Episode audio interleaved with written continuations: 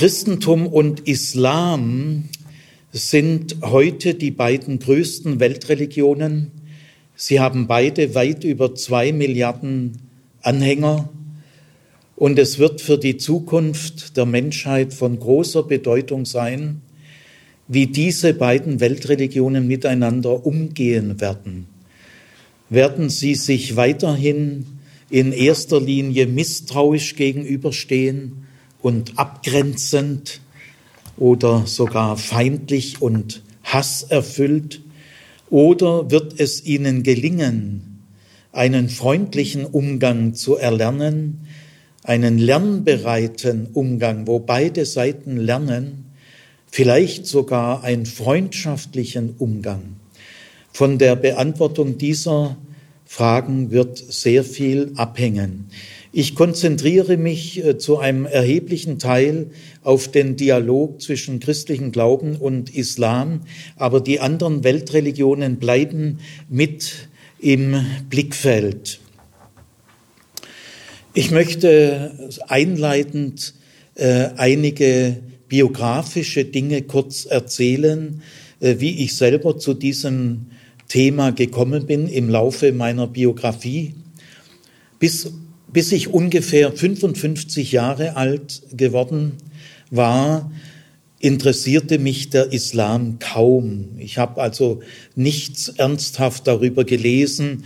Ich bemühte mich halt so die schlimmsten Vorurteile zu vermeiden, aber es war äh, für mich kein Gebiet meiner Neugier und meines Interesses.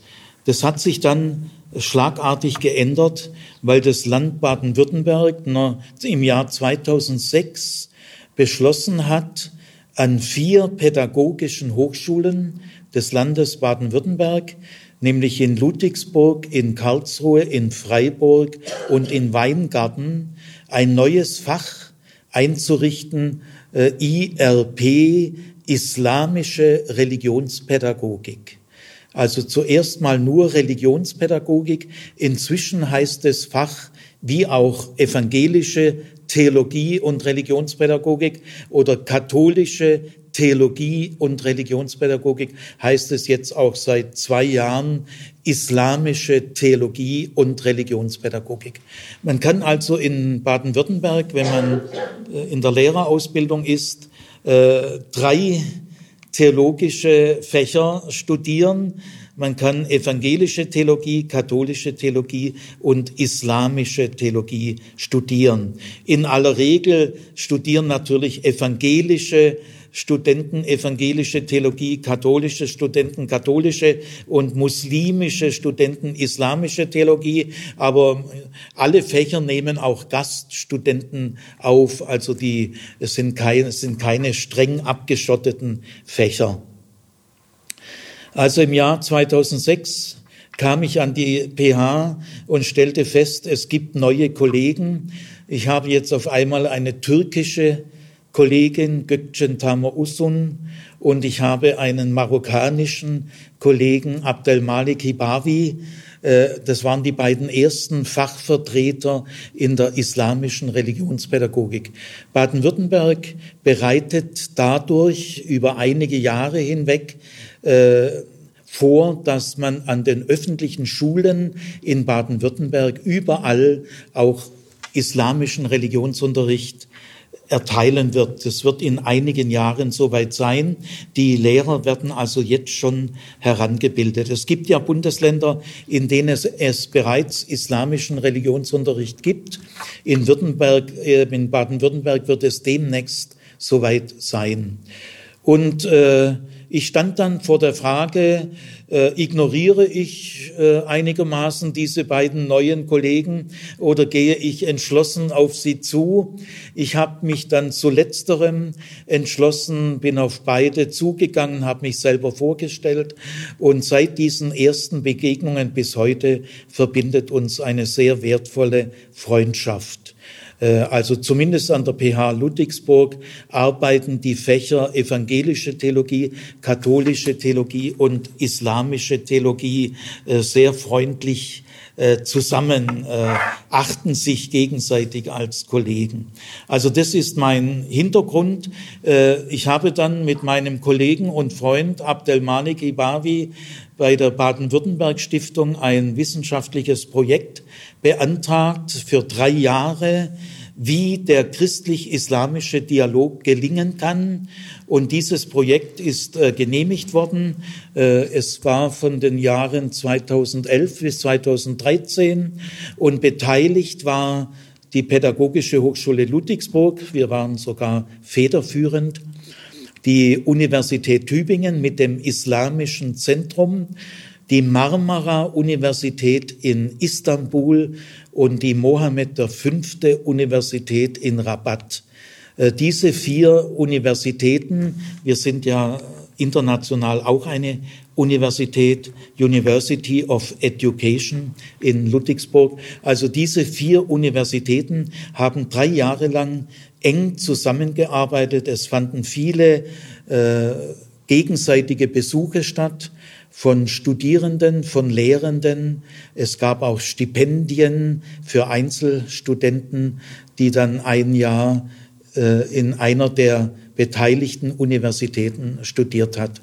Ich habe auch einen Doktoranden mit Vornamen Matthias, der promoviert zu dem Thema die Bedeutung der Kunstpädagogik für den christlich-islamischen Dialog der Kollege Professor Sova vom Fach Kunst und ich, wir betreuen diese Arbeit.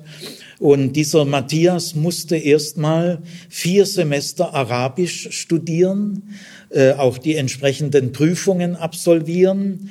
Und dann äh, studierte er ein Semester in Rabat Islamwissenschaften an der dortigen Islamwissenschaftlichen Fakultät. Und am Ende dieses Semesters hat er in dem dortigen Seminar sein erstes Referat auf Arabisch vorgetragen. Er bekam dann Standing Ovation. Also ich will damit andeuten, wenn man heute auf dem Gebiet des christlich-islamischen Dialogs promovieren will, muss man Arabisch studieren, man muss den Koran selbstständig auf Arabisch studieren können. Äh, wir brauchen in den Kirchen, katholisch, evangelisch, freikirchlich, in Zukunft vermehrt christliche Fachleute, die den Koran auf Arabisch selbstständig studieren können. Das ist unbedingt erforderlich. Die älteren Koranübersetzungen sind durch die Bank sehr schlecht.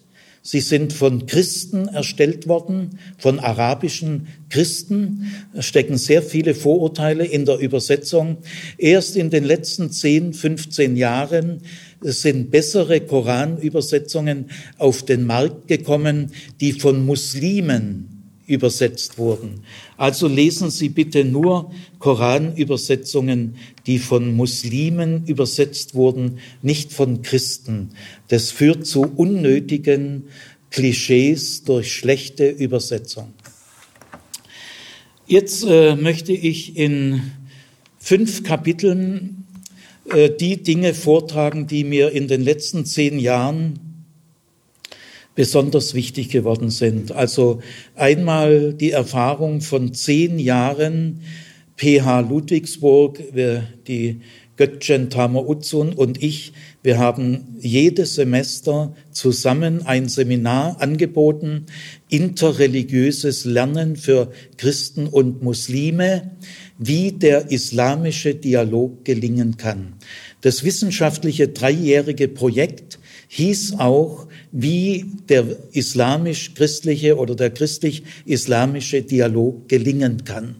Dass er misslingen kann, das wissen wir alle, aber interessant ist die Frage, kann er auch gelingen? Das Ergebnis unseres dreijährigen Austausches äh, ist eindeutig, er kann gelingen.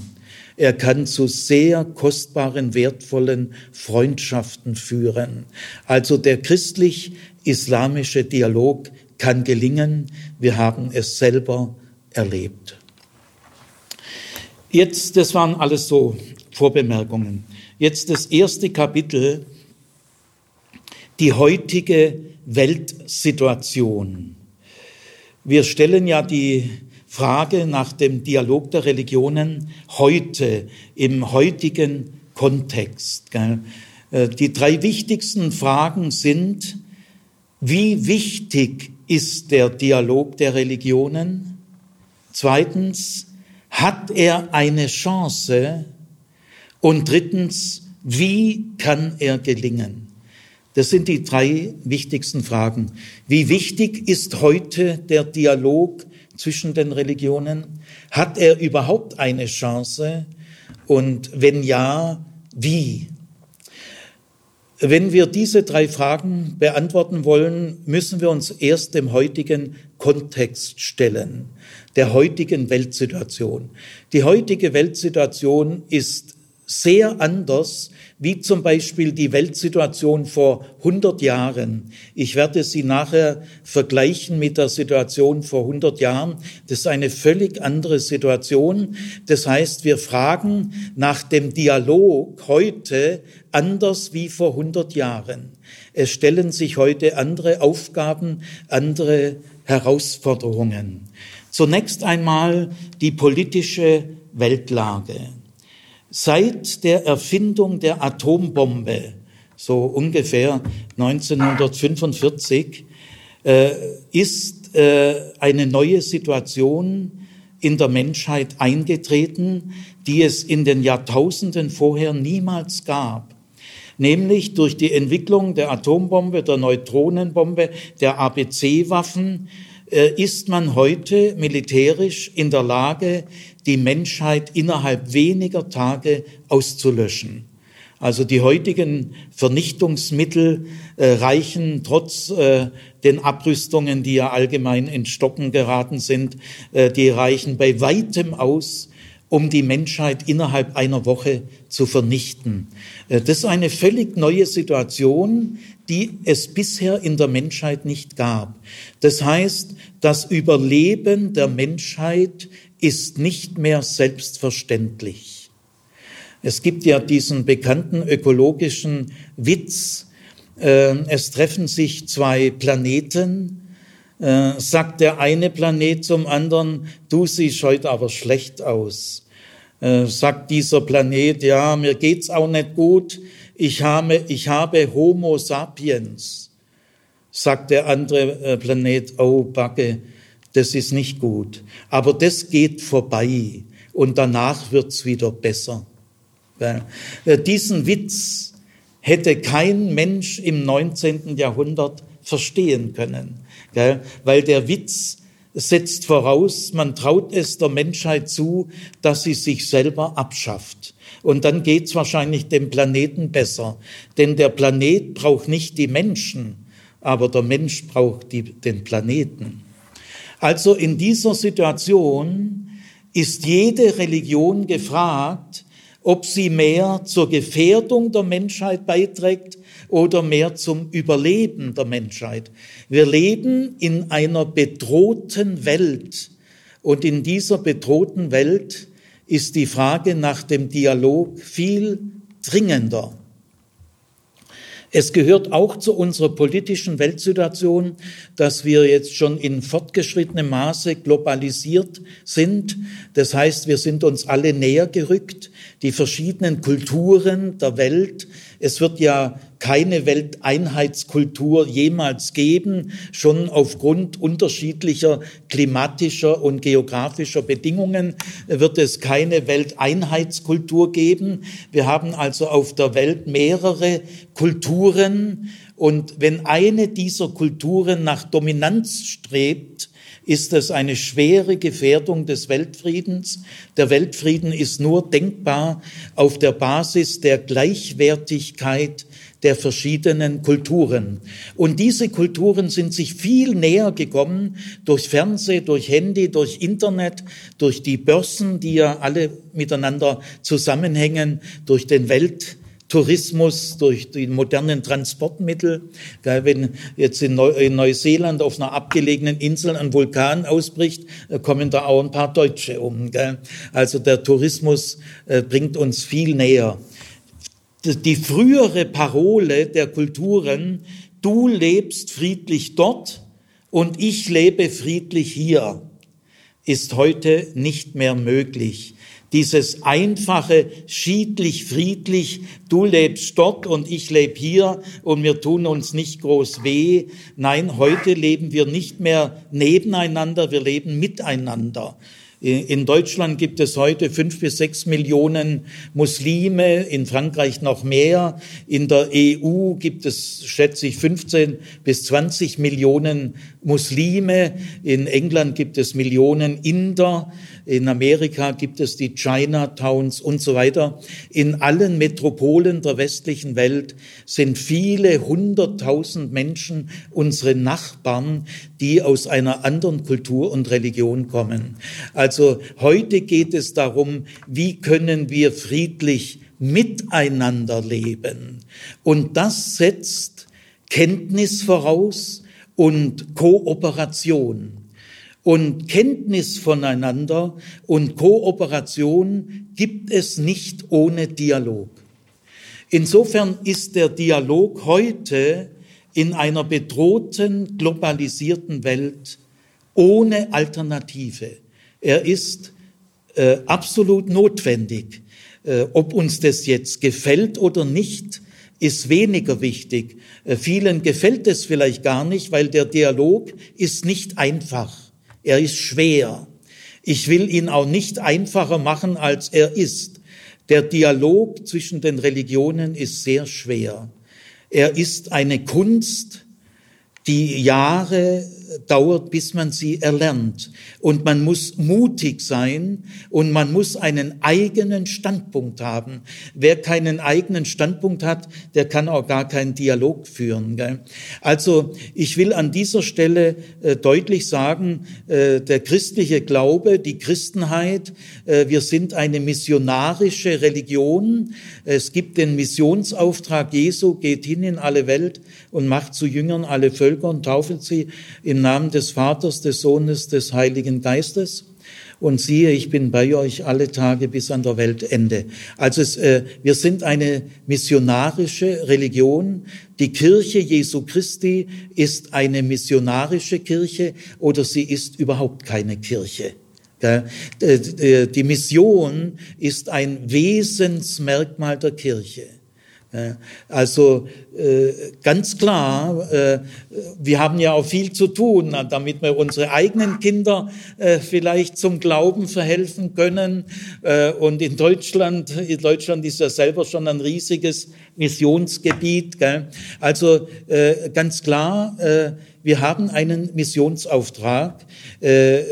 Man darf diese beiden Dinge nicht gegeneinander ausspielen, aber es gibt heute in einer bedrohten Welt, wo Millionen Menschen anderen, aus anderen Religionen unter uns in der Nachbarschaft, in der gleichen Schule, in der gleichen Schulklasse, äh, die, sie werden ja, Muslime werden heute Polizisten, sie werden Lehrer, sie werden Journalisten, sie integrieren sich ja in der Mehrzahl äh, der Fälle durchaus immer stärker, obwohl das nach wie vor schwierig ist. Gell?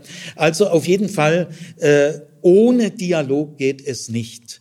Äh, auch wenn wir sehr viel von äh, Mission und Evangelisation halten, und ich halte davon sehr viel, äh, ich fühle mich als ein evangelistischer Christ. Evangelisation ist mir eine Herzenssache, aber ich kann nicht zu anderen Menschen sagen, ich interessiere mich für dich nur aus missionarischen Gründen und sonst nicht.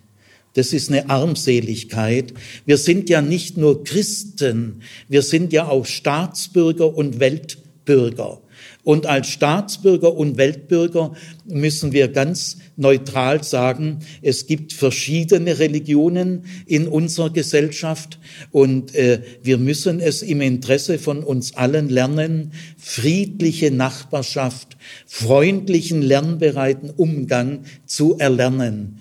Äh, das erfordert Mut, und es erfordert, dass man in den betreffenden christlichen Gruppen äh, die Menschen dazu ermutigt, anleitet, trainiert, Das kommt, das fällt nicht vom Himmel.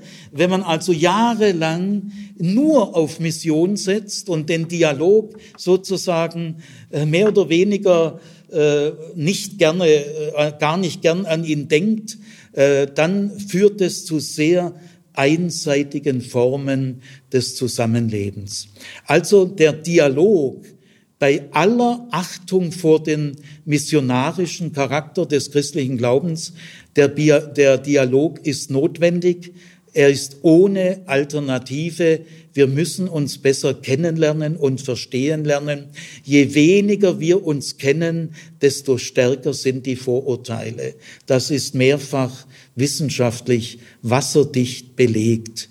Wer kaum privaten, tieferen Kontakt zu Muslimen hat, äh, kann sich in der Regel vor Vorurteilen kaum schützen.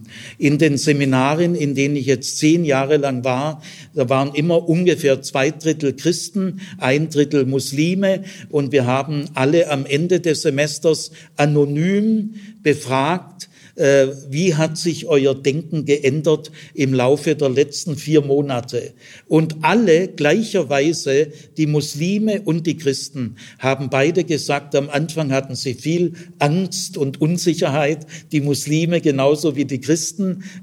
Deswegen müssen wenigstens die Dozenten einigermaßen sattelfeste Freundschaft haben.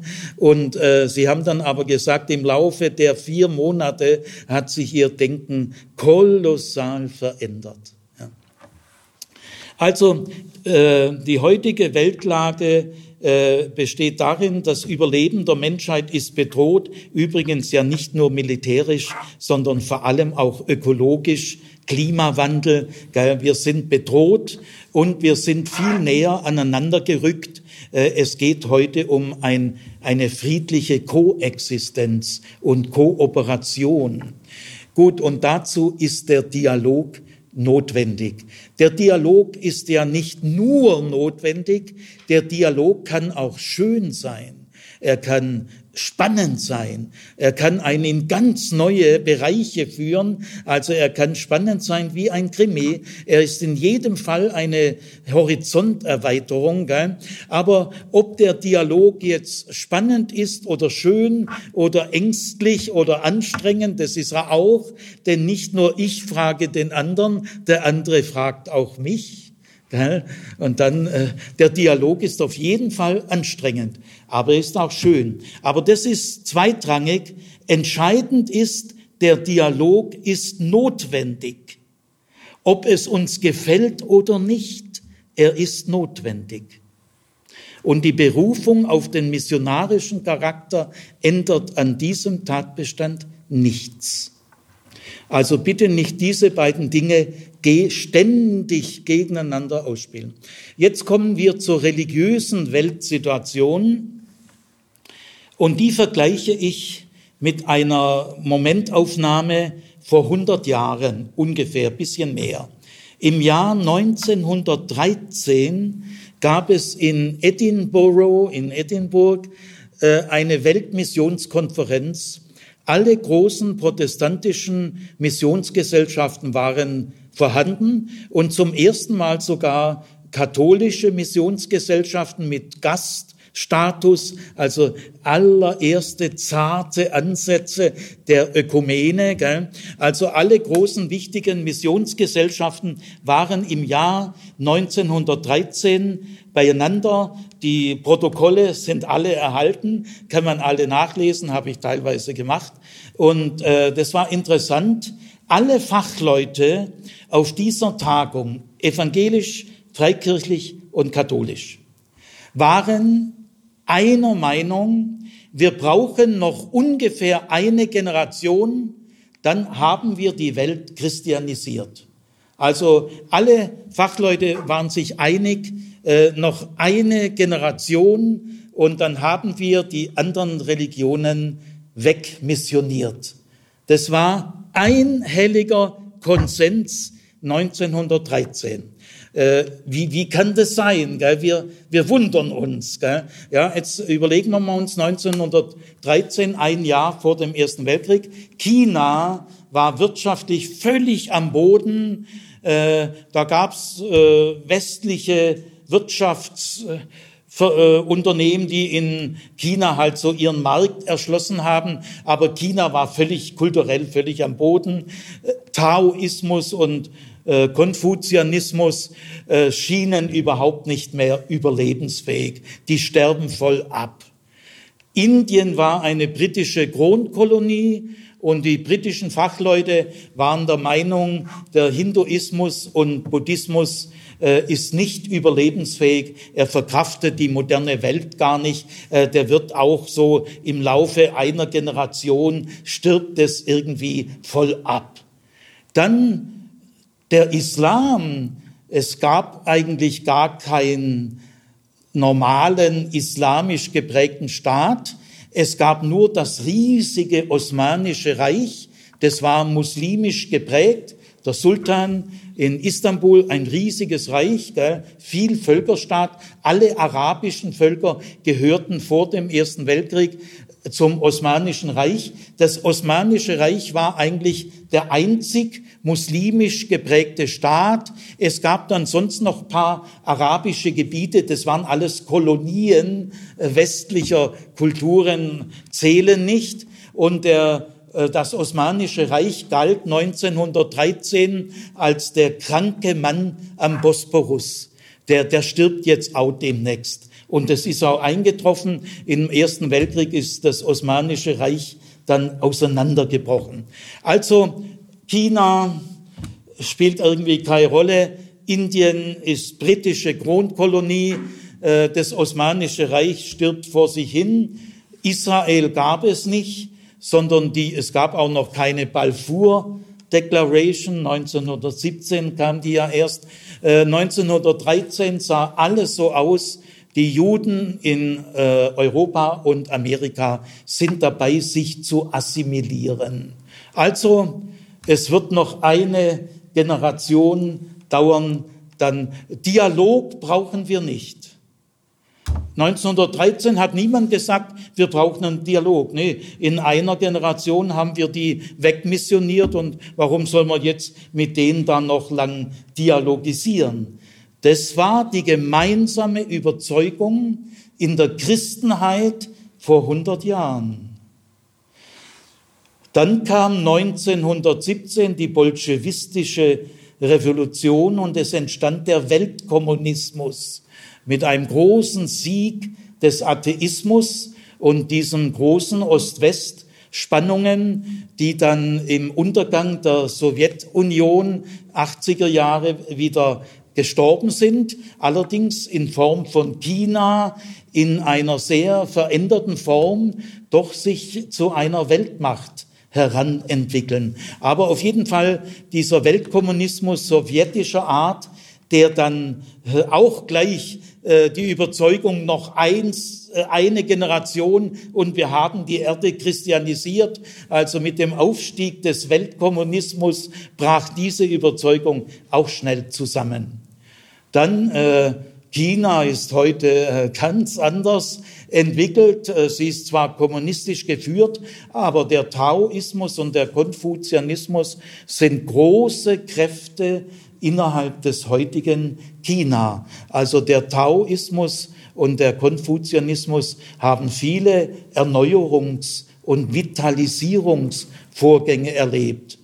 Äh, Indien ist heute ein selbstständiger Staat und es hat den Hinduismus und den Buddhismus enorm neue Kräfte zugeführt.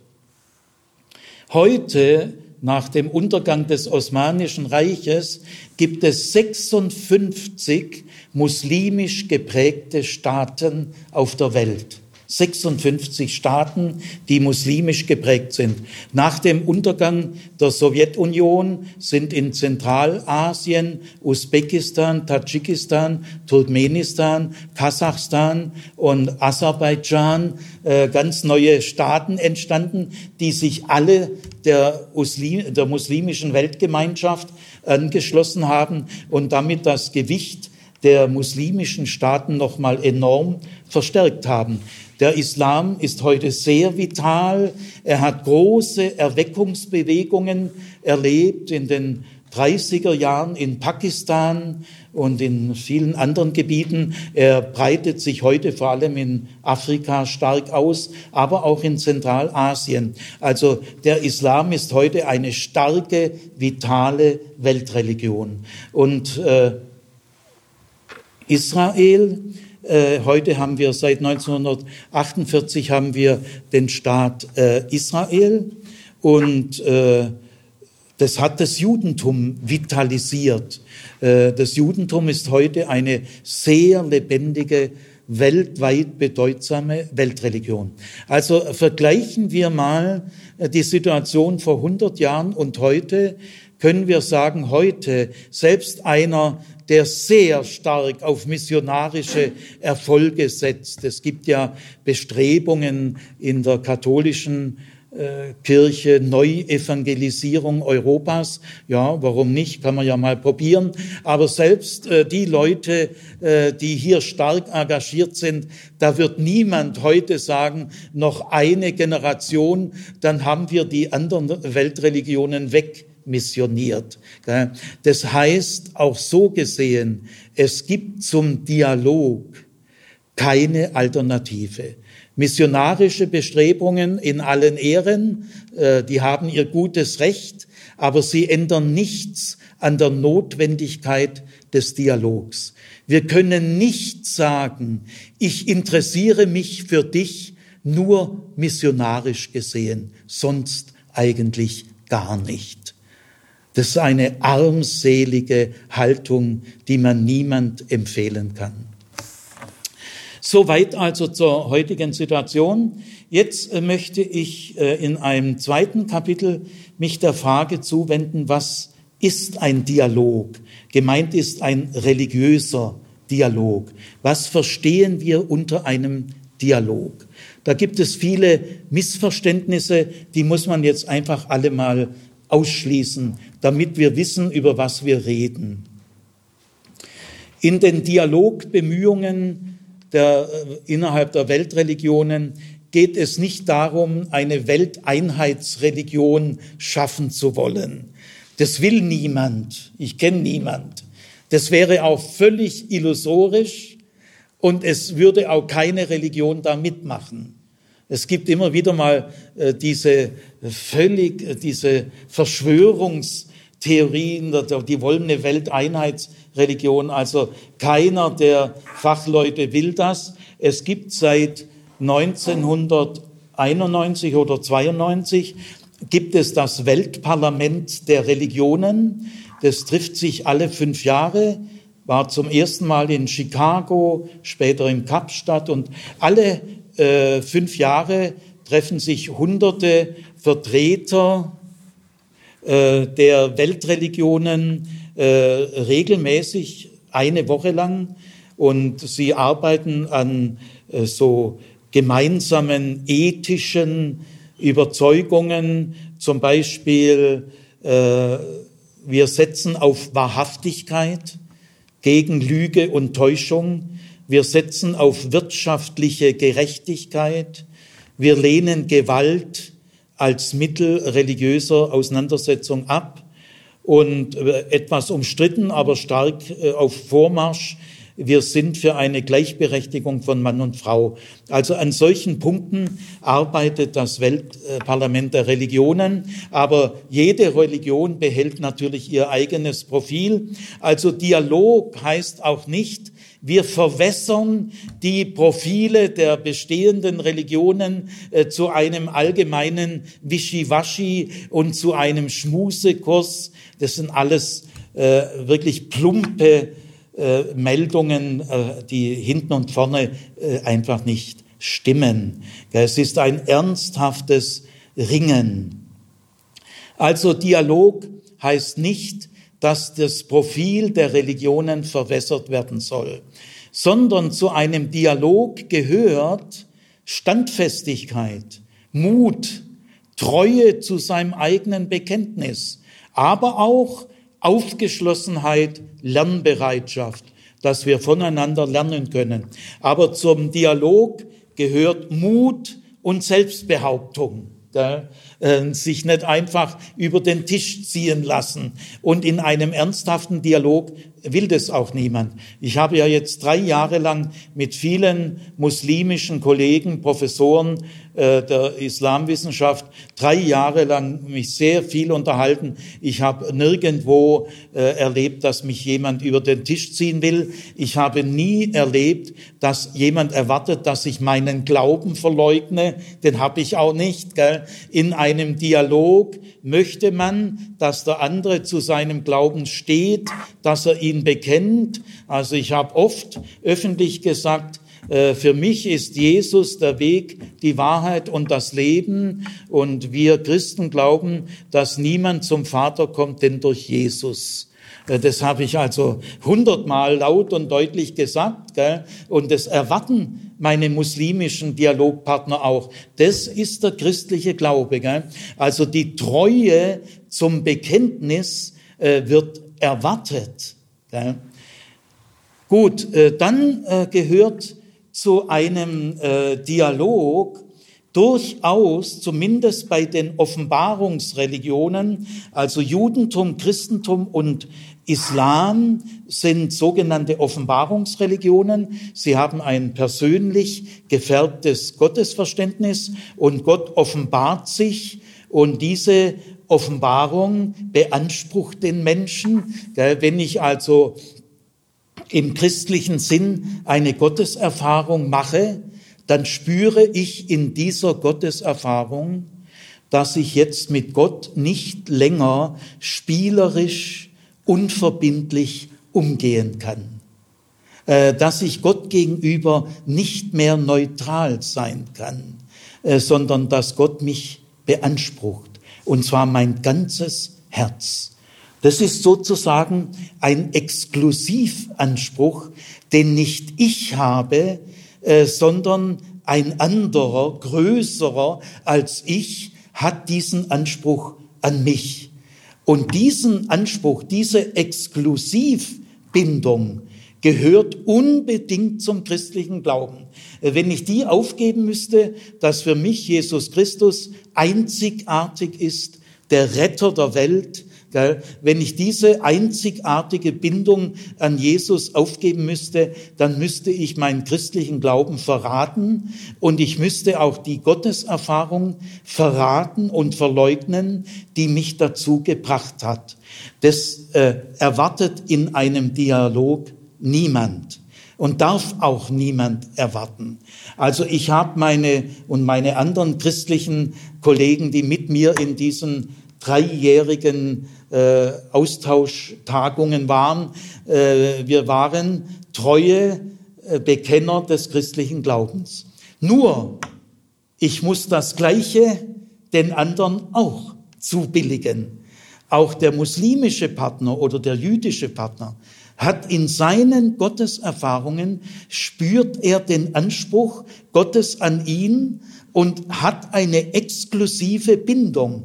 Also in einer muslimischen Gotteserfahrung steckt auch diese exklusive Bindung. Allah ist ein einziger, keine anderen Götzen und äh, Mohammed ist sein Prophet. Gell?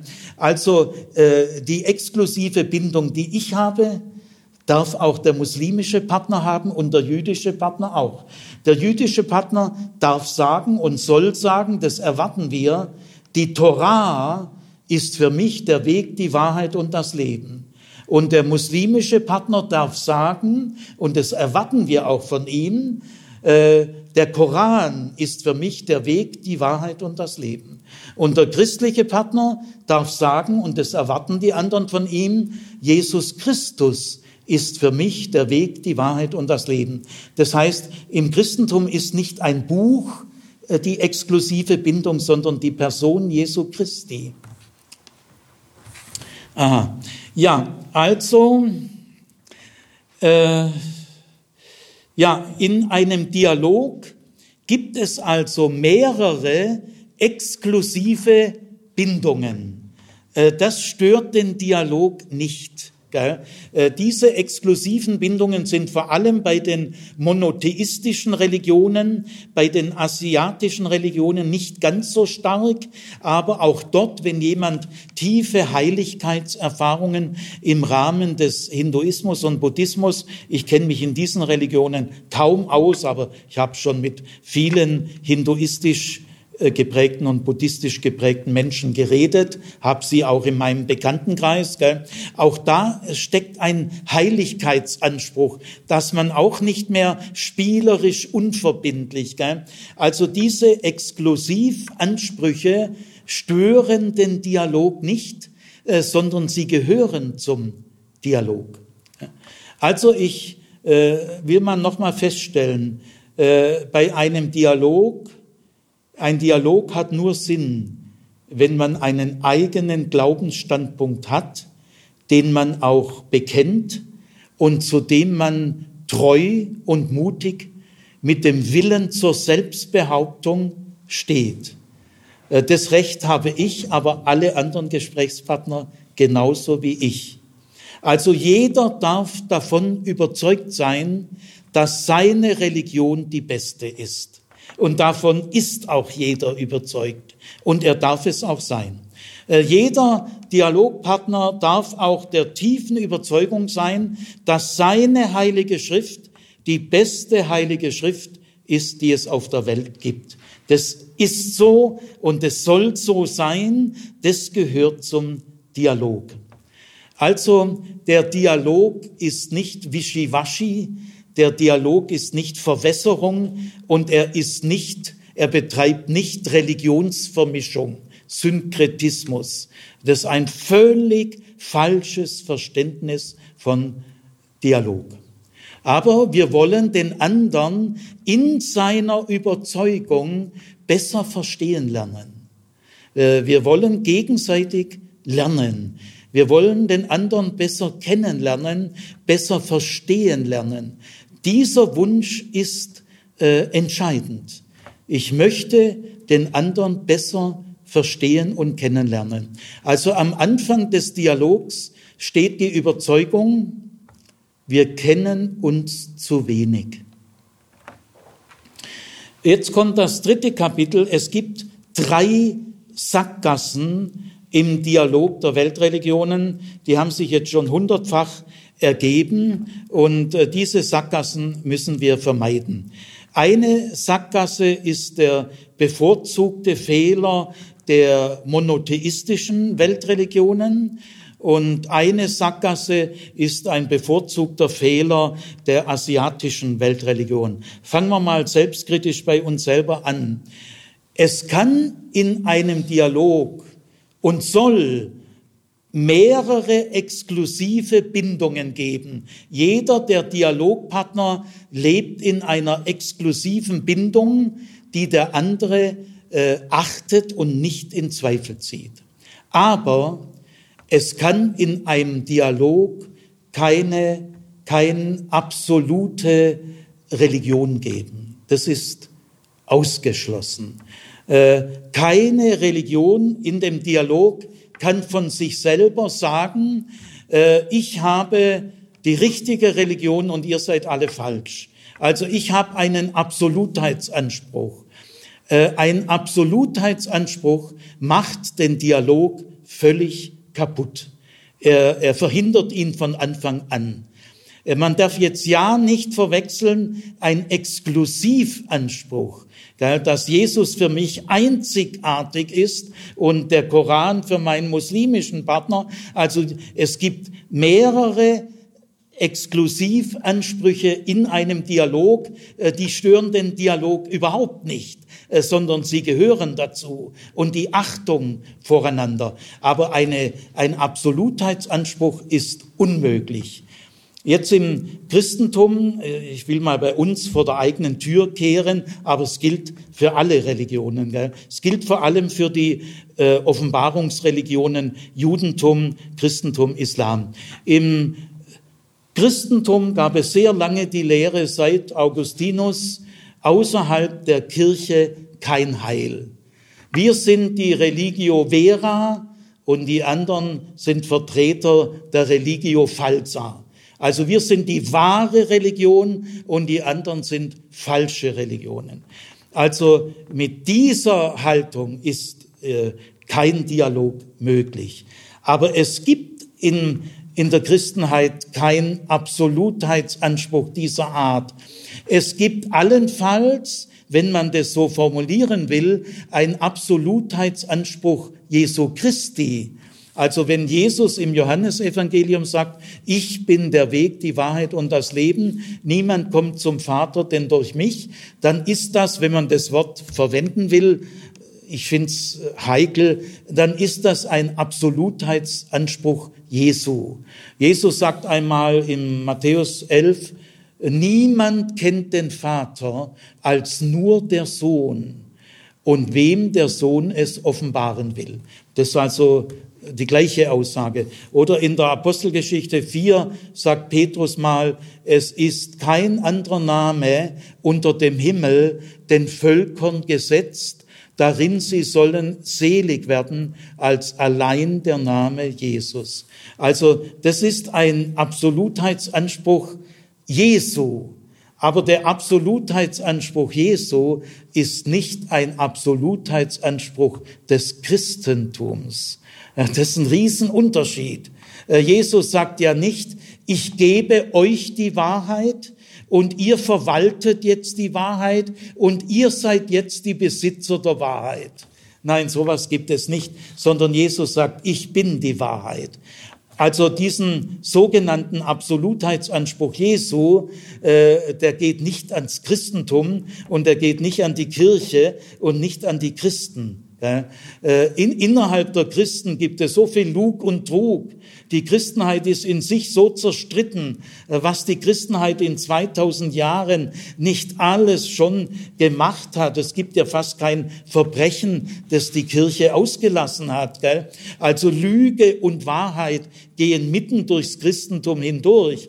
Wenn Jesus äh, der entscheidende Maßstab ist, wenn Jesus die Wahrheit ist, dann ist es ein Maßstab, der auch dem Christentum gegenüber ein kritischer Maßstab ist. Gell? Also wir können nicht sagen, der Absolutheitsanspruch Jesu, den verwalten jetzt wir. Wir sind, wir, wir sind die absolute Wahrheit. Nein, äh, Wahrheit und Lüge äh, gehen vermutlich durch alle Religionen mittendurch, auch durch das Christentum.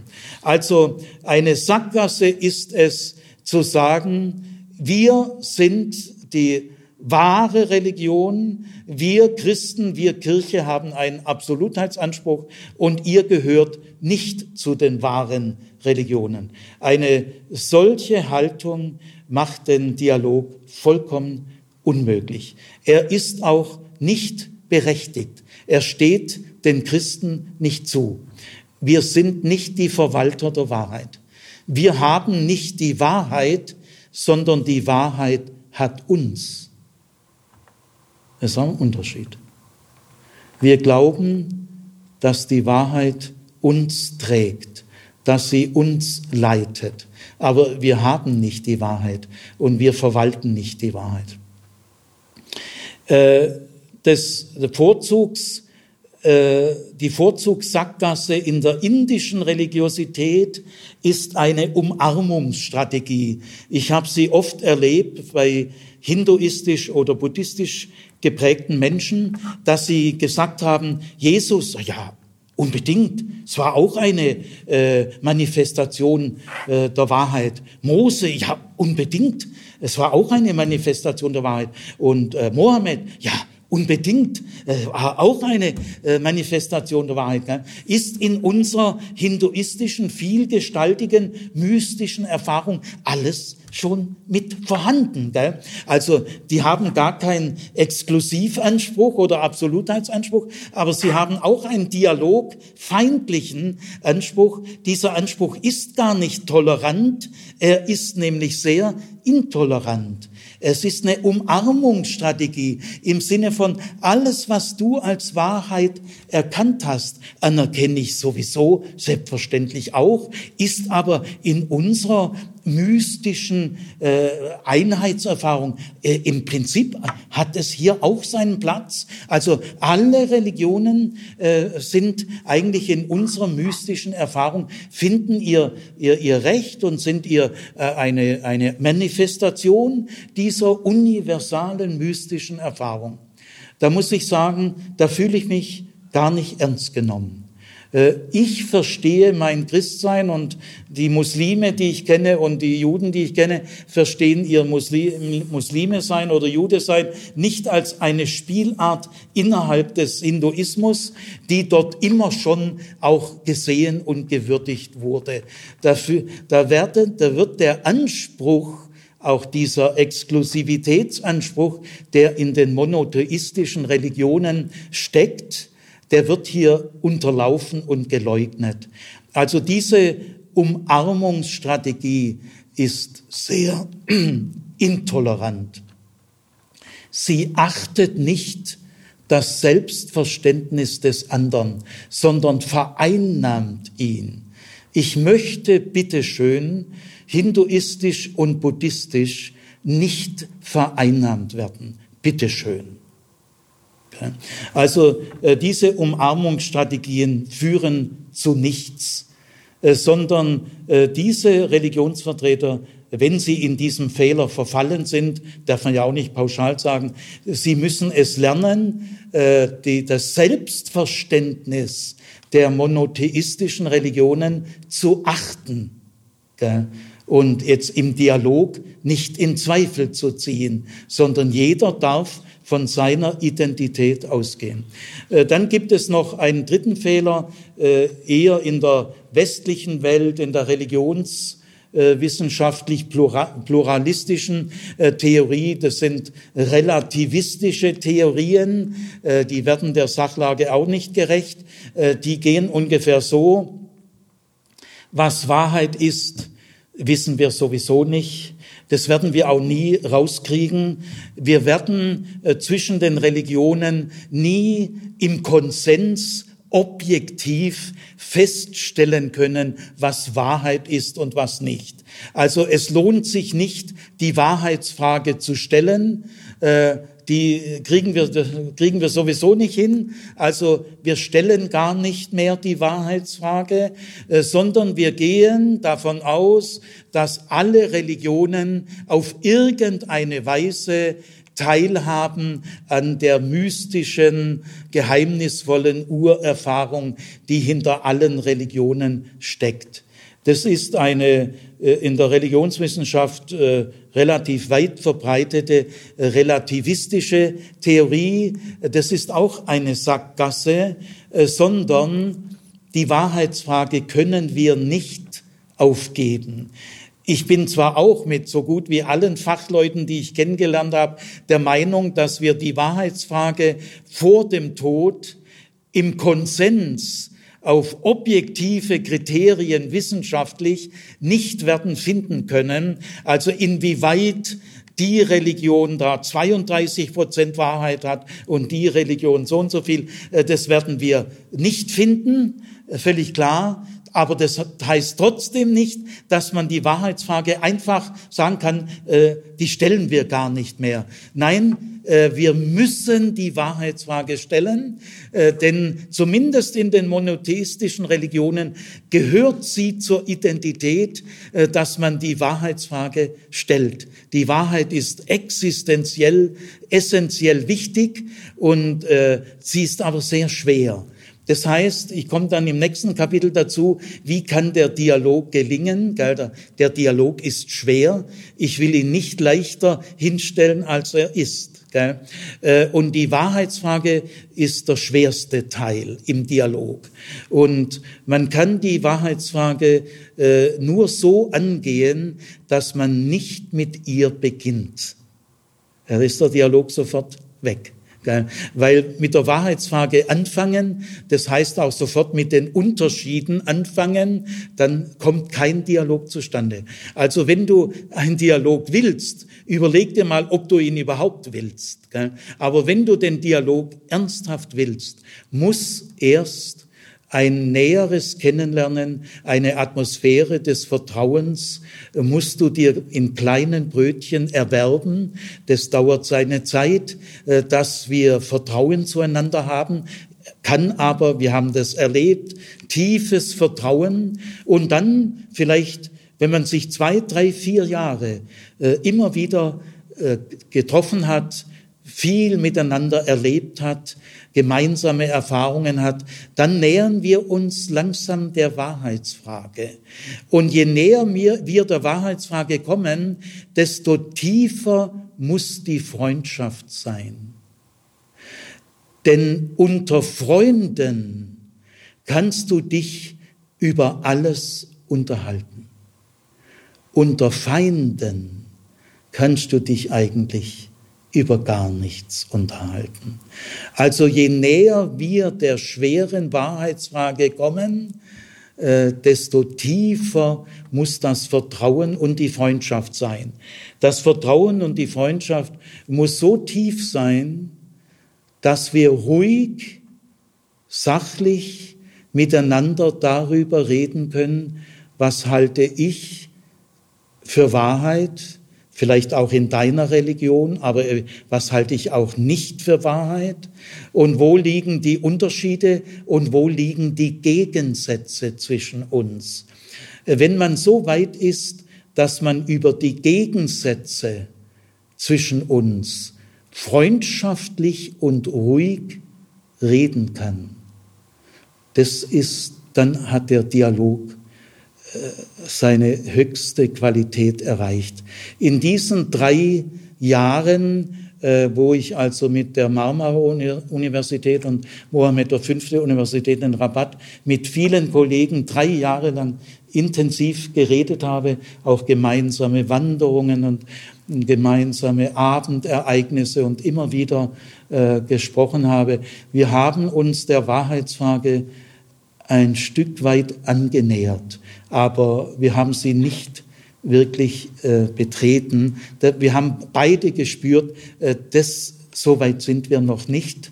Gell, weil da für jeden geht's da um alles. Gell. Aber wir haben uns der Wahrheitsfrage, wenn jetzt, sag mal, unser wissenschaftliche Projekt auf sechs Jahre genehmigt worden wären, aber wir haben nur drei Jahre 150.000 Euro bekommen, die wir in drei Jahren ausgeben konnten und mussten, gell, war eben nur so ein Stück Weg möglich, aber es haben sich tiefe bleibende Freundschaften entwickelt, wo man sich gegenseitig raten kann, sich gegenseitig die Sorgen sagen kann. Also man kann sehr weit kommen. Jetzt kommt das vierte Kapitel, wie der Dialog gelingen kann. Also ich habe angefangen, äh, wir müssen den heutigen Kontext, die heutige Weltlage ernst nehmen. Äh, und in der heutigen Weltlage sind alle Weltreligionen vital stark. Äh, keine der Weltreligionen ist abgeschwächelt und gestorben. Wir haben also keine Aussicht, sie in absehbarer Zeit aufzuheben durch Mission. Und deswegen, weil wir auch Nachbarn sind, wir müssen den Dialog lernen.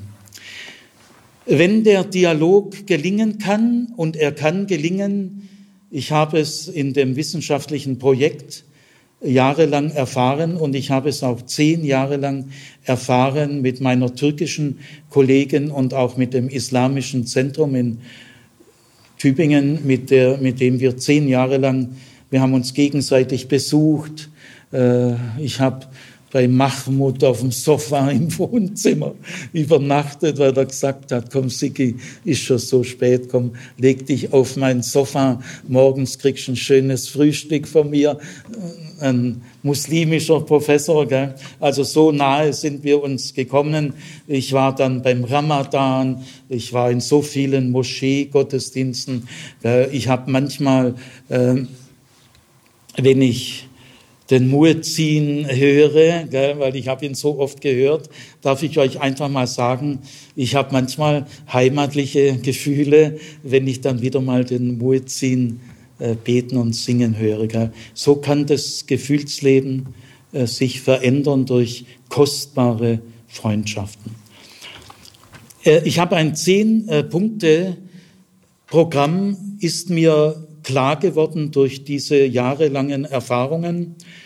Äh, und diese zehn Punkte will ich jetzt mal der Reihe nach äh, nennen. Äh, ich glaube, dass wenn wir uns an diese zehn Punkte halten, so gut wir können, aufrichtig, dass die Chancen nicht schlecht sind.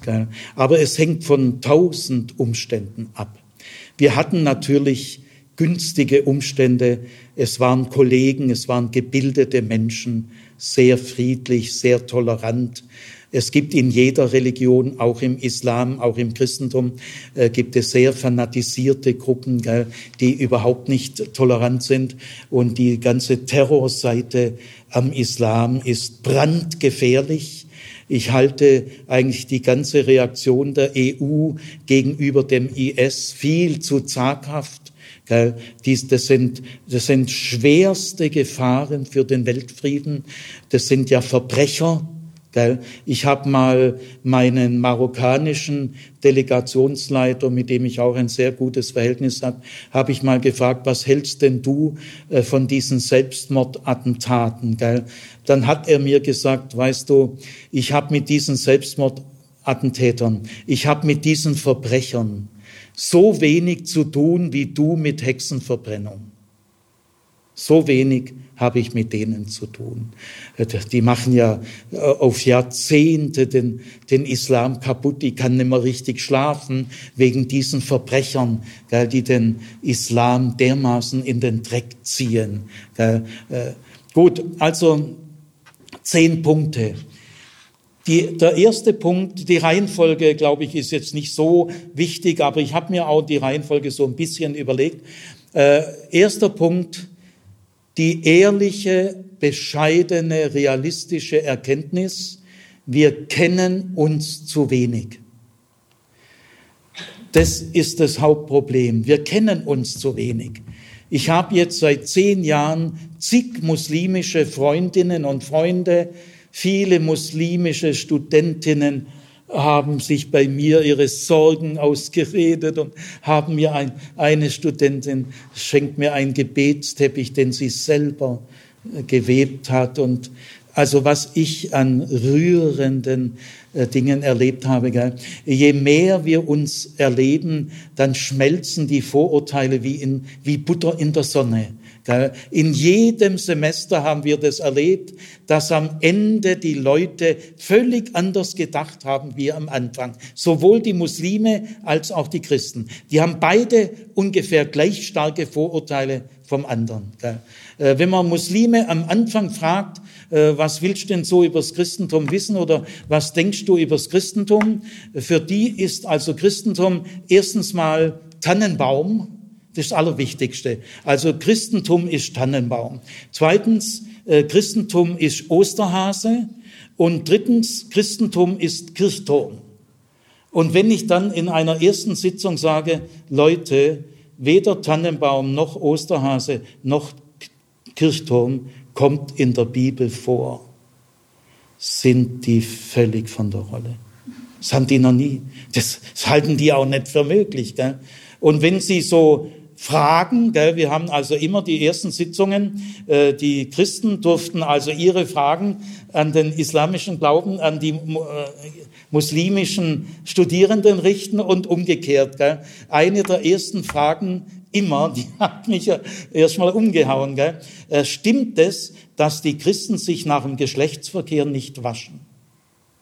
Das ist eine der wichtigsten Fragen für Muslime an den christlichen Glauben. Und da merken Sie, dass Hygienefragen, Waschungen äh, im äh, islamischen Glauben, die hundertfache Bedeutung haben wie bei uns. Herr Zimmer, stimmt das? Äh, na, habe ich zu einem Doktoranden gesagt, hey du, wäschst du dich nach dem Geschlechtsverkehr oder nicht? Dann sagt er, ich muss mal nachdenken, das weiß, weiß ich gar nicht so genau. Gell? Also was da für Fragen kommen, gell? unglaublich. Oder äh, bei den Christen immer gleich Zwangsehe und solche Sachen. Gell? Wir hatten mal ein Jahr lang zwei marokkanische äh, Studenten, ein, die haben ein Stipendium gehabt für ein Jahr Studium in Ludwigsburg und die waren in diesen Seminaren, die, die haben alle das Fach Deutsch studiert in, äh, in Rabat, gell? die konnten also ziemlich gut Deutsch, gell? Marokkaner sind sehr sprachbegabt. Und äh, der eine äh, äh Student hat dann also wirklich mit einer gewissen Verzweiflung gesagt, also das Wort Zwangsehe habe ich in Marokko, ich bin 22 Jahre alt oder 24, gell, ich habe das Wort nicht, habe ich noch nie gehört, was ist das? Gell? Und dann sind wieder unsere, gell, die meinen, Islam ist Zwangsehe. Äh, Zwangsehe ist ein Problem von bildungsfernen Patriarchen, die aus der Hintertürkei zu uns kommen und dann in ihrer bildungsfernen patriarchalischen Angst Angst haben, dass äh, äh der, die äh, türkisch-muslimische Identität kaputt geht und dann zu so autoritären Mitteln greifen. In der Türkei selber ist es eigentlich kein Thema. Es ist auch hier äh, übrigens, äh, ich habe auch äh, bei syrischen Christen die genauso patriarchalisch sind, gibt's auch, gibt's auch Vorfälle der Zwangsehe und gibt auch einen Ehrenmord bei Ludwigsburg übrigens von also aramäischen, orientalischen Christen, wo der Bruder dann um der Ehre willen seine Schwester umgebracht hat. Das, das ist Orient, das ist Kultur der Ehre.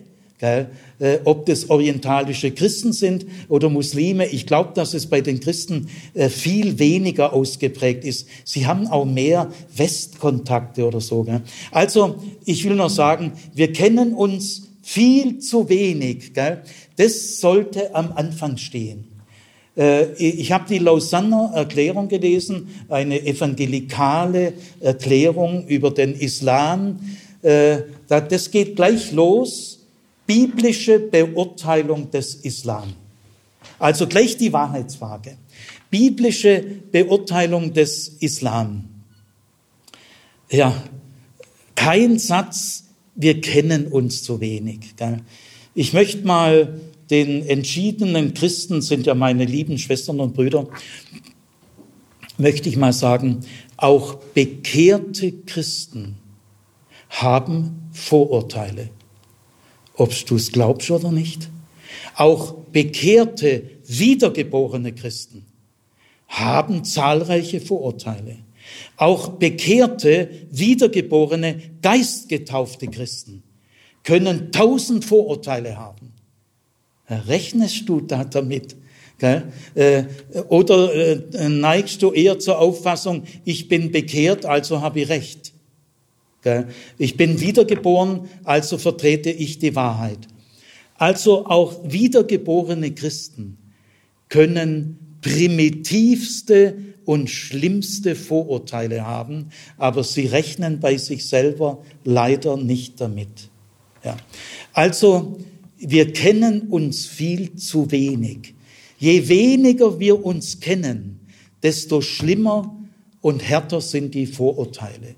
Je mehr wir uns kennen, desto mehr schwinden die Vorurteile. Eine marokkanische Professorin, Malika, äh, die zum ersten Mal mit Christen in Europa zu tun hatte. In Marokko gibt es keine Christen, höchstens so französische Diplomaten oder so, aber von Geburt an in Marokko geboren, gibt es eigentlich keine Christen. Und die Malika, eine herrliche Frau, wenn man erstmal mit ihr Stocherkahn fährt äh, und einen Trommelkurs macht, gell, dann tauen die auf. Gell.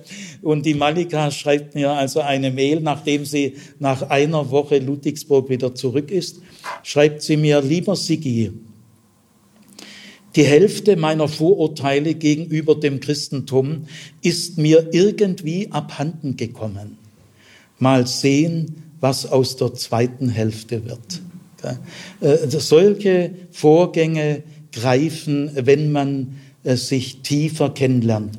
Wir haben in diesem wissenschaftlichen Projekt hat äh, Abdelmaleki Bawi und ich, ich glaube, wir sind gemeinsam auf die kühne Idee gekommen, wir reden uns alle per Du und mit Vornamen an.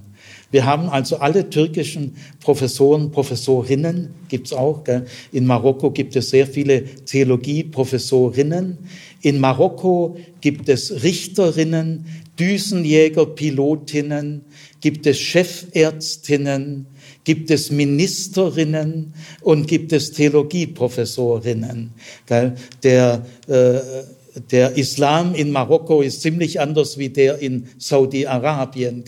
Ein marokkanischer Muslime hat gesagt, äh, äh, Sigi, in Saudi-Arabien würde ich es keine zwei Wochen aushalten. Das hält ja, das hält ja im Kopf nicht aus. Gell? Ähm, ja, und das führt mich zum zweiten Punkt, dass, wenn der Dialog gelingen soll, es gibt nicht das Christentum, es gibt nicht das Judentum und es gibt nicht den Islam.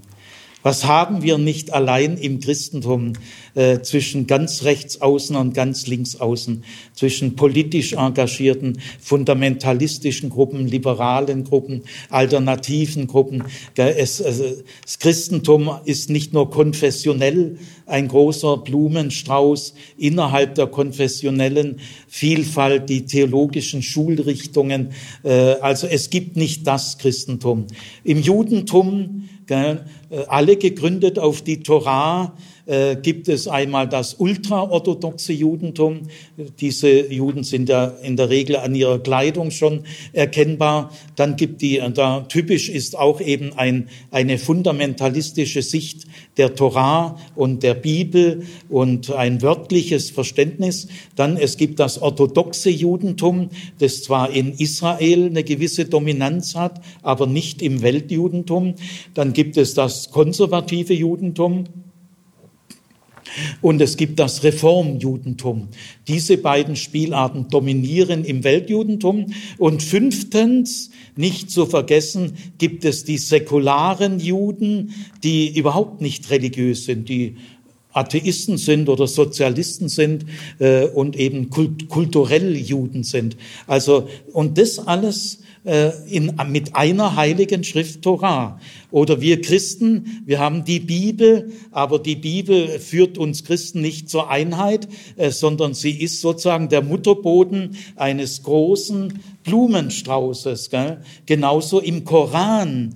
Gell? Es gibt die sunnitischen äh, Muslime, die schiitischen Muslime, die alevitischen Muslime. Es gibt noch viel mehr Gruppen. Es gibt die Drusen, die die Muslime gar nicht mehr so richtig anerkennen. Gell? Also alles äh, gegründet auf äh, der Heiligen Schrift. Gell? Also äh, wenn wir sagen, es gibt nicht das Christentum, es gibt nicht das Judentum und nicht den Islam, müssen wir gleichzeitig auch sagen, es gibt auch nicht die Interpretation der jeweiligen heiligen Schrift, weil Sunniten, Schiiten und Aleviten äh, legen den Koran sehr unterschiedlich aus und äh, in der Bibel ist ja das Gleiche. Gell?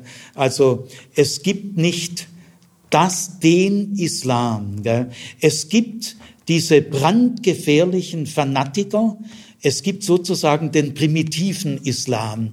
Und äh, ich habe äh, in diesem Jahr einen jungen äh, Mann kennengelernt, der sich so bewegt vom Islam weg äh, zum Christentum, er hat es mir so erzählt, er hat die Evangelien gelesen und ist tief bewegt äh, von Jesus. Ich denke, er wird sich äh, so, so, so weiterentwickeln, ich weiß es nicht. Und er wurde jetzt also auf offener Straße zusammengeschlagen von salafistischen Muslimen, gell, die ihn als Verräter äh, einstufen. Er kriegt Morddrohungen. Also das äh, mit die schlimmste Seite am Islam ist, dass sie äh, Menschen, die den Islam verlassen und zu einer anderen Religion übertreten, mit härtesten Strafen wirklich bis hin zur Ermordung äh, geht. Das ist natürlich eine furchtbare Seite. Gell? Die gab es in der Christenheit früher auch. Gell? Wir sind halt einfach auch schon wesentlich älter. Gell? Der Islam ist 700 Jahre jünger als wir. Er hat keinen 30-jährigen Krieg äh, durchgemacht, wo sich Evangelie, evangelische und Katholiken die Köpfe eingeschlagen haben, dass äh, über die Hälfte der Bevölkerung von Europa tot war. Da hat man dann gemerkt, dass es so nicht geht. Gell? Und sie haben auch die Aufklärung nicht so erlebt wie wir. Gell? Äh, dem Islam fehlen da bestimmte epochale äh, Erfahrungen. Gell? Aber wichtig ist, kommen Sie nicht einfach mit einem Beispiel aus Saudi-Arabien. Äh, ich war, ich war in Jordanien, da werden in Amman werden die christlichen Kirchen auf Staatskosten nachts angestrahlt. Gell? Hört man dann in solchen Kreisen nicht. Oder in, in, Marokko war lange Zeit der Erziehungsminister ein Jude, war gar kein Muslime. Gell? Also was ich in Marokko und Jordanien erlebt habe, ist ein sehr aufgeschlossener äh, Islam. Wie gesagt, viele Theologieprofessorinnen. Ich glaube eher mehr als bei uns. Ja, dann, wir können nicht gleich mit der Wahrheitsfrage beginnen. Äh, also gleich äh, äh, auch Muslime, die, die ja auch keine Übung haben. Gell? Äh, Herr Zimmer, was ist ja Dreieinigkeit, drei und eins, das ist doch Blödsinn. Gell? Oh, ach, Jesus ist bei ihnen Gott. Gell? Die hauen, also wenn sie keine Erfahrung haben, Muslime sofort in Sekundenschnelle Dreieinigkeit und Jesus ist bei euch Gott. Gell? Und dann, wie soll man da einen Dialog führen? Gell? Ja, also man kann nicht mit der Wahrheitsfrage beginnen, man kann nicht mit den Unterschieden beginnen. Wir müssen uns da kultivieren. Es gibt nämlich erstaunlich tiefe Gemeinsamkeiten. In meinem Vortrag äh, Nummer zwei werde ich einen Text vorlesen, den ich selber geschrieben habe, so ungefähr zweieinhalb Seiten Text. Und jeder Satz in diesem Text wird von einem Jude, wird von Juden bejaht, von Christen bejaht und von Muslimen bejaht.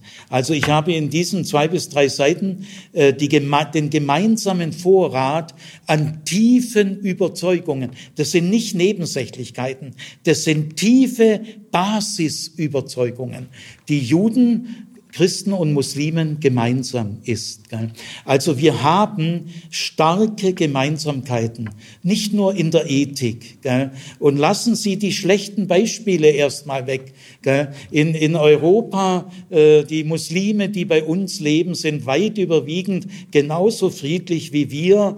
Es gibt in Europa den sogenannten Euro-Islam, der der sich freut, dass er in Europa lebt, der die parlamentarische Demokratie schätzt und der auf kreative Weise in Europa einen Islam aufbauen will, wie es ihn bisher noch nicht gegeben hat, nämlich einen europäischen Islam im Rahmen der Mehrparteien Demokratie und des Parlamentarismus.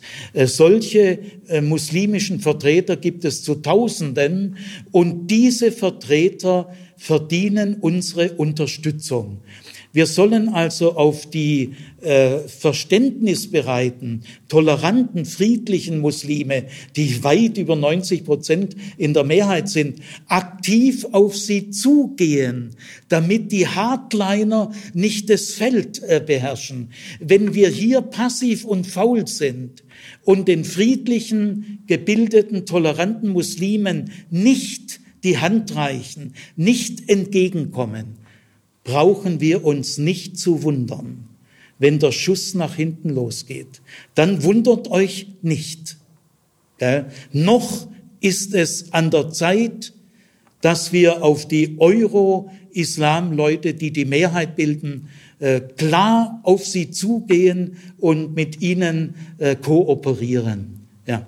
Gut, also nicht mit der Wahrheitsfrage beginnen, äh, sondern mit den Gemeinsamkeiten beginnen, die wir haben, dass Vertrauen und äh, Freundschaft wachsen kann. Dann, äh, wir müssen unterscheiden zwischen einer plumpen Kritik und einer qualifizierten Kritik. Äh, Plumpe Kritik besteht darin, die Schwachpunkte einer gegnerischen Position, es gilt also für alle möglichen Fälle, aber auch für die Religionen, dass man sich die Schwachpunkte herauspickt, Zwangsehe, gell, und dann hau ihn drauf, gell, äh, und diese Schwachpunkte so zusammenstellt, äh, dass dann äh, der andere, also das ist ja eine Karikatur, gell, qualifizierte Kritik stellt sich den starken Punkten des anderen. Stell dich doch mal den starken Punkten. Der Islam hat durchaus sehr starke Punkte. Gell? Oder äh, vergleiche nicht die Schwachpunkte des anderen mit deinen Stärken. Äh, wenn man also die Schwachpunkte des Islam mit den starken Punkten des christlichen Glaubens vergleicht, dann kann man sich ungefähr denken, was rauskommt. Gell? Du kannst auch nicht äh, die Praxis einer anderen Religion mit der Theorie deiner eigenen vergleichen, sondern du musst schon die Prax, deine Praxis mit der Praxis und die Theorie mit der Theorie vergleichen. Gell? Also mit einer heiligen Schrift, sagen wir mal des Koran, so umgehen, dass man fünf Sätze kennt. Manche kennen nur drei Sätze. Schlag die Ungläubigen tot. Das ist dann der Koran und das ist der Islam. Also wenn man mit einer heiligen Schrift so umgeht, dass man drei oder fünf Zitate hat, was meinen Sie, welche fünf Sätze man in der Bibel finden könnte? Und wenn man die fünf Sätze zusammenstellt und dann sagt, das ist die Bibel, so kann man mit einer heiligen Schrift nicht umgehen.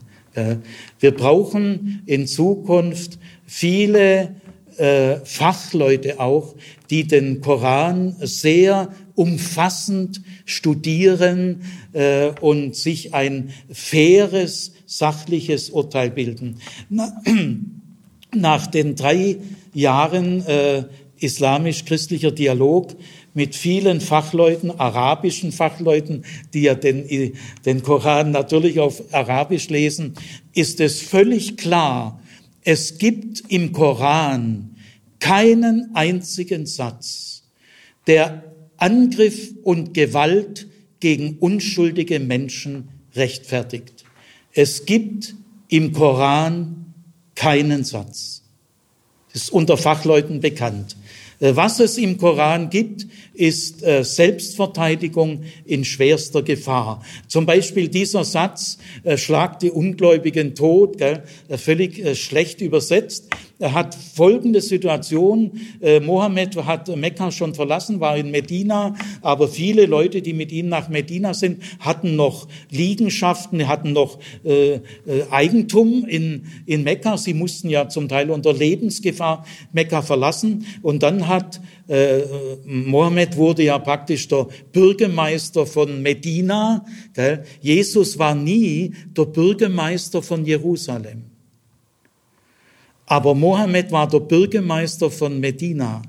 Äh, wenn Jesus der Bürgermeister von Manhattan oder von Jerusalem gewesen wäre, war er ja nichts, hat ja auch Gründe, äh, aber da kommt man auf ganz andere Probleme. Äh, Mohammed hat also sehr bewusst gesagt, ich möchte die Glaubensdimension und die politische Dimension beieinander halten. Ich will nicht, dass das so auseinanderbricht.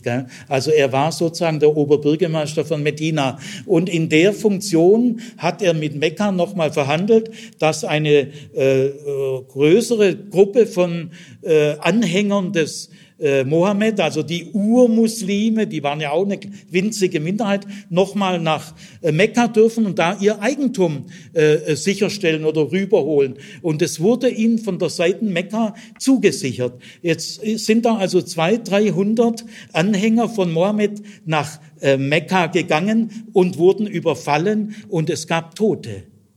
Also klarer Wortbruch. Und das heißt es nicht, schlag die Ungläubigen tot.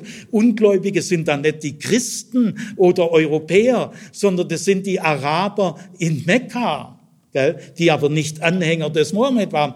Und es, die, dieser Satz heißt richtig übersetzt, ihr braucht euch nicht äh, erschlagen zu lassen. Ihr, ihr dürft euch verteidigen. So heißt dieser Satz. Und er übersetzt also ein Christ, schlagt die Ungläubigen tot. Und es liest heute einer, ah, der meint die Schwaben und die Deutschen, die sollen totgeschlagen. Nein, das, also, man muss diese Sätze ganz aus ihrem Kontext verstehen. Es gibt im Koran keinen Satz, der Gewalt und Totschlag gegenüber unschuldigen Menschen rechtfertigt. Es gibt im Koran keinen einzigen Satz dieser Art. Das ist unter Fachleuten wohl bekannt.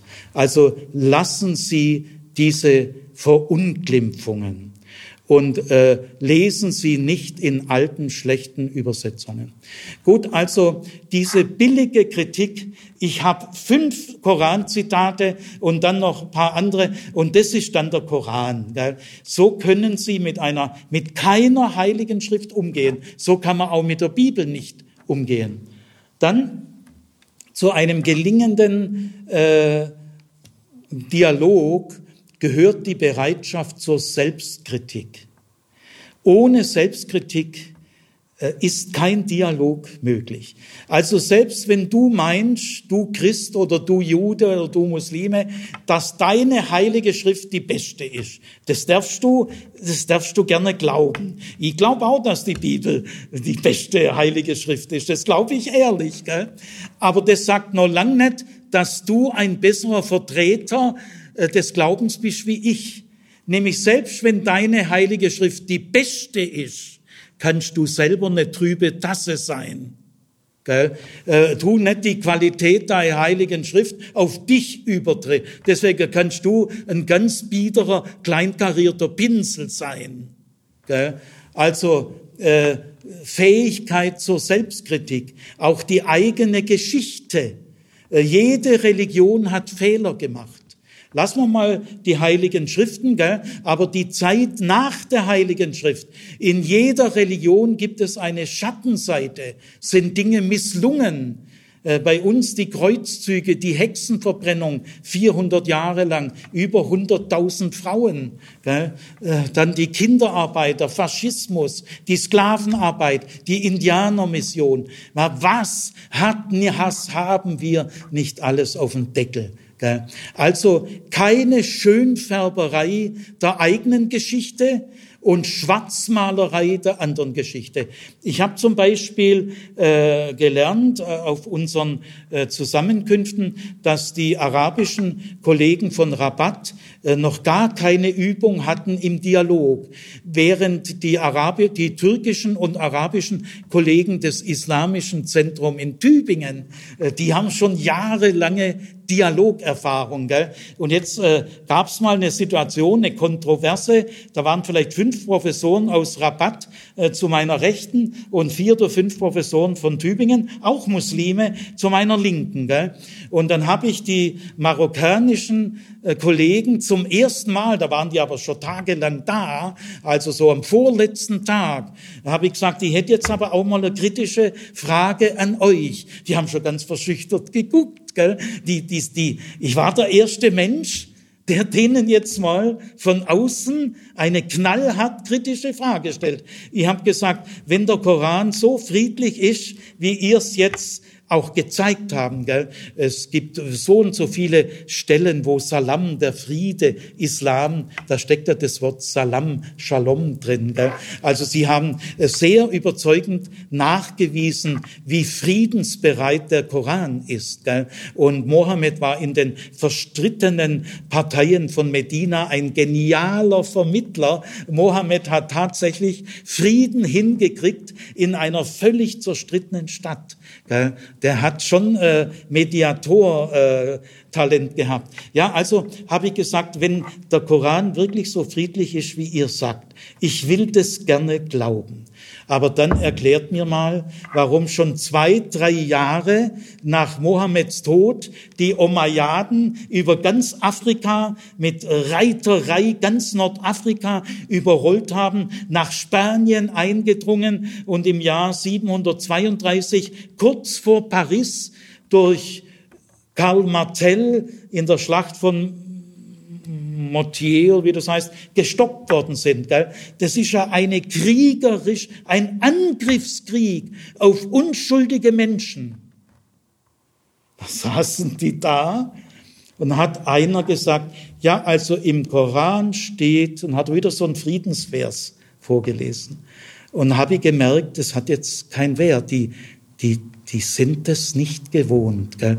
Und jetzt meldet sich ein Professor von Tübingen und sagt, Herr Zimmer, äh, darf ich Ihnen antworten. Gell?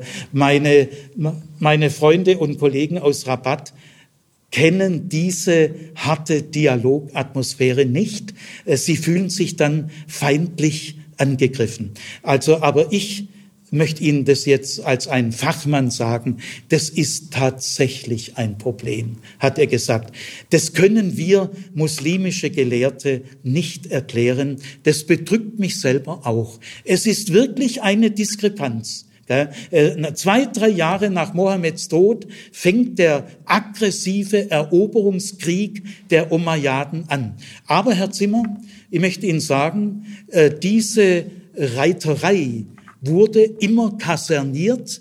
Sie durften sich nicht am Vermögen der Zivilbevölkerung äh, berauben. Also die Reiterei, das, die Militärmaschinerie, äh, die, die leitenden Leute haben darauf geachtet, dass kaum Kollateralschäden entstehen. Äh, diese Reiter waren streng kaserniert und jede private äh, Ausbeute und Gewaltanwendung war verboten. Also immerhin, das ist jetzt der Versuch eines Arguments. Gell?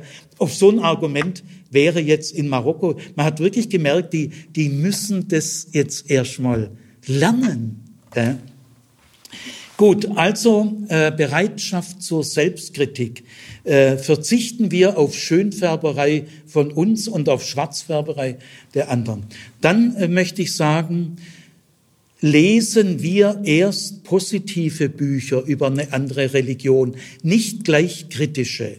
Also wer, wer bei uns, äh, sagen wir mal, eine Arbeit über den Islam oder islamisch-christlichen Dialog zu schreiben hatte, dem haben wir die Bücher verbindlich vorgegeben. Es gibt ein Lexikon des Dialogs im Kösel Verlag.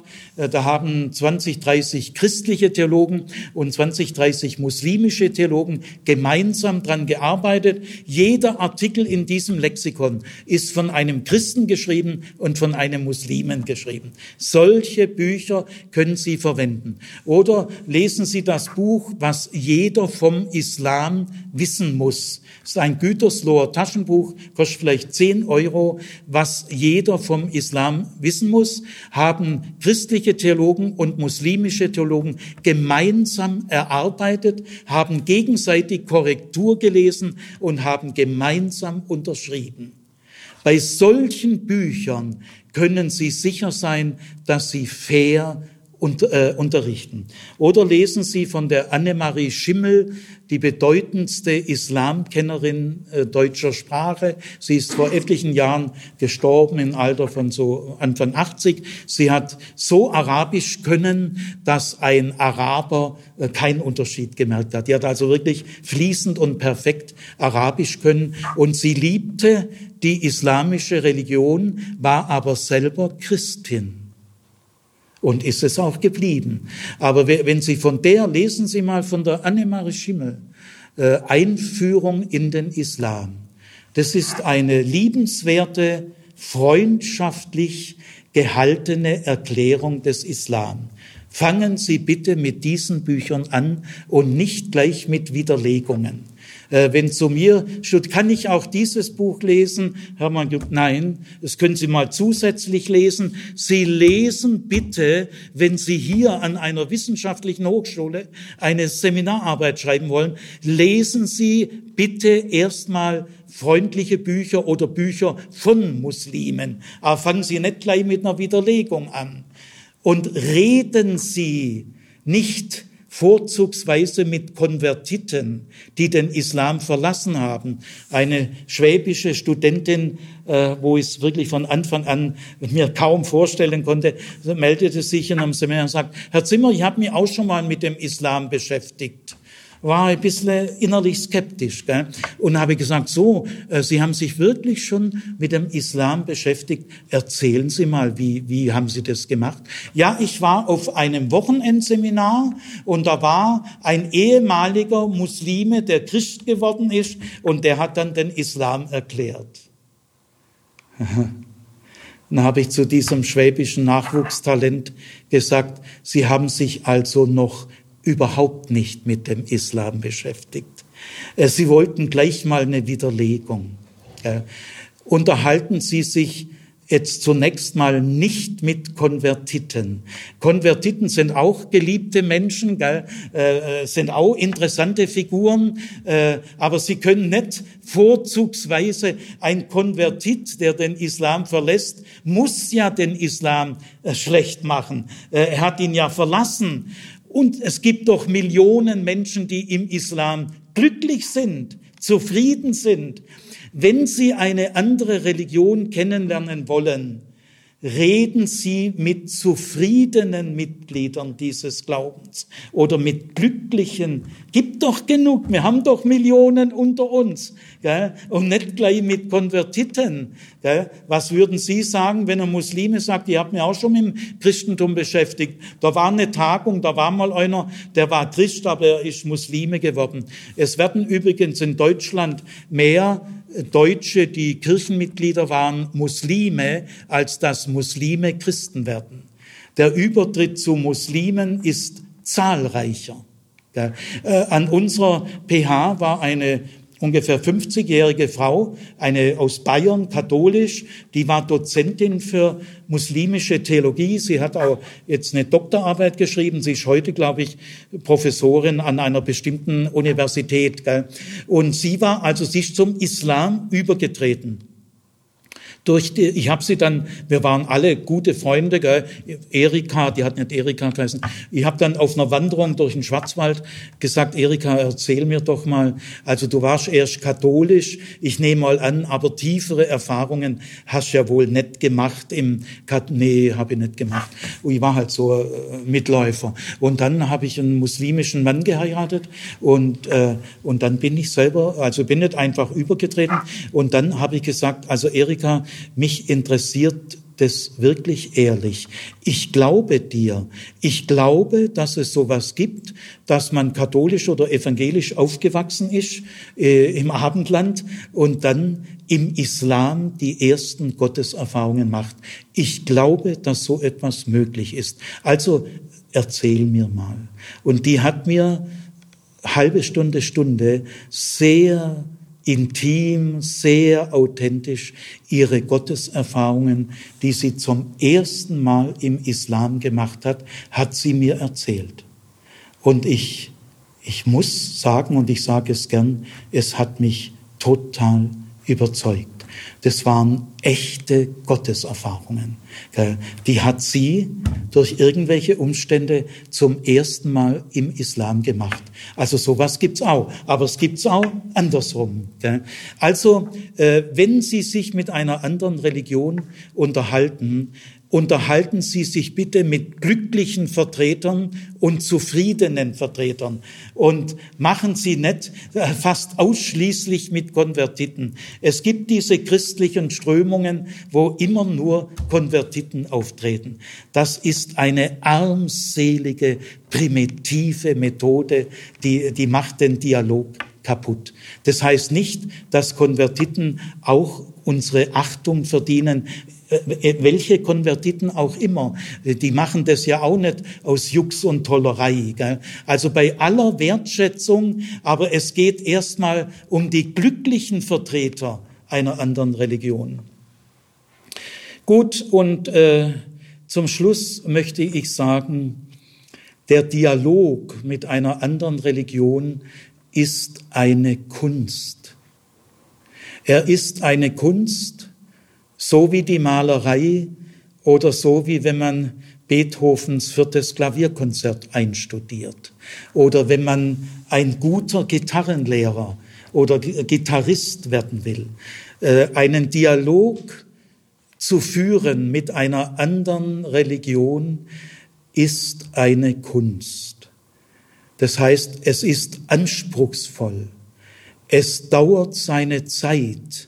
Da gehen zwei, drei, vier Jahre auf jeden Fall ins Land. Und es, sie werden wunderschöne Erfahrungen machen. Äh, aber es ist auch anstrengend. Und deswegen will ich zum Schluss noch den zehnten Punkt sagen. Wenn Sie über eine andere Religion reden, erzählen Sie erst zwei positive Beispiele und dann ein negatives. Das haben wir uns zur Regel gemacht in unseren Begegnungen mit Marokkanern und Türken.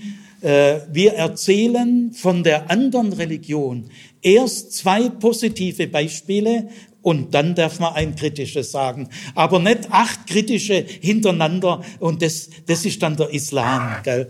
Ich möchte deswegen äh, drei positive Erfahrungen berichten, die ich gemacht habe. Die eine, ähm, äh, Malika, äh, die Hälfte der meiner Vorurteile über das Christentum ist mir irgendwie abhanden gekommen. Mal sehen, was aus der zweiten Hälfte wird. Und äh, Abdullah, Professor für islamisches Recht an der Marmara-Universität. Marmara ist so wie Oxford und Cambridge, ist also in, in der theologischen Welt ist die Marmara-Universität das, was bei uns Oxford und Cambridge ist. Gell? Und er war da Lehrstuhlinhaber für islamisches Recht. Also der Mann war ein bedeutender Gelehrter der muslimischen Welt. Und er schreibt mir also ein, äh, ein E-Mail, lieber Sigi, äh, er war eine Woche in Ludwigsburg und wir waren auch eine Woche in Istanbul. Lieber Sigi, immer wenn ich aufwache, dauert es ein oder zwei Minuten, und dann fällt mir ein, ich habe jetzt einen christlichen Kollegen als Freund. Und das verändert mein gesamtes Lebensgefühl. Abdullah, Lehrstuhlinhaber für koranisches Recht, 60 Jahre alt, ein weltberühmter Gelehrter, sagt lieber Sigi, äh, immer wenn ich aufwache, brauche ich ein oder zwei Minuten. Und dann fällt mir ein, dass ich jetzt einen christlichen Kollegen als Freund habe. Und das verändert mein gesamtes Lebensgefühl. Ich habe den ersten christlichen Vortrag gehalten an der Mohammed V. Universität in Rabat in einem großen Audimax. Hunderte von Studenten, Diplomanten, Doktoranden und Professoren vor mir und ein arabischer Dolmetscher neben mir. Und ich habe in diesem äh, Vortrag gesagt, wenn ihr euch mit einer anderen Religion beschäftigt, lest erst positive Bücher von Autoren dieser Religion. Lest wertvolle Bücher, faire Bücher. Alles andere könnt ihr dann mal zusätzlich lesen. Gell? Und dann habe ich eine Inspiration gekriegt und habe auf einmal innegehalten und da habe ich noch sehen können, weil ich habe die, ähm, äh, die muslimischen Studierenden vor mir gesehen. Und dann habe ich auf einmal gesagt, aber wisst ihr, wenn ich euch so vor mir sehe, ihr seid doch viel schöner als alle Bücher habe ich gesagt. Und der Dolmetscher hat gesagt, was soll ich sagen? Weil das stand gar nicht im Manuskript. Dann habe ich gesagt, ja, das sollst du jetzt bitte sagen. Und habe nochmal gesagt, wenn ich euch so vor mir sehe, ihr seid doch viel schöner als alle Bücher. Dann hat er es gesagt. Und ich werde in meinem Leben niemals das Leuchten vergessen, das über diese Gesichter ging. Ich werde es niemals vergessen. Und dann ging ich raus und äh, zum Parkplatz, wo der Omnibus stand und ein junger Mann, vielleicht 30, 35 Jahre alt, es muss ein Berber gewesen sein, weil der hatte keine Hosen, sondern so Umhänge, gell, in Marokko leben viele Berber.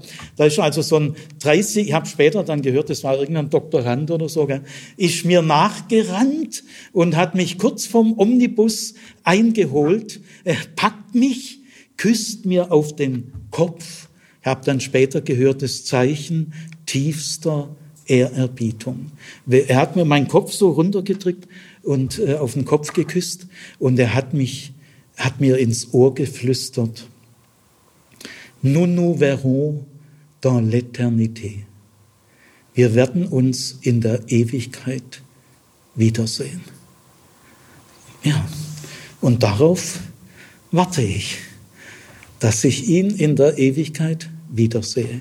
Also bringen Sie erst zwei gute Beispiele und dann ein schlechtes.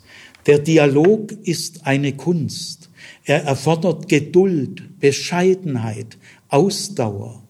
Er geht in die Jahre. Es ist nicht leichter, als ein guter Gitarrist zu werden. Der religiöse Dialog ist nicht leichter.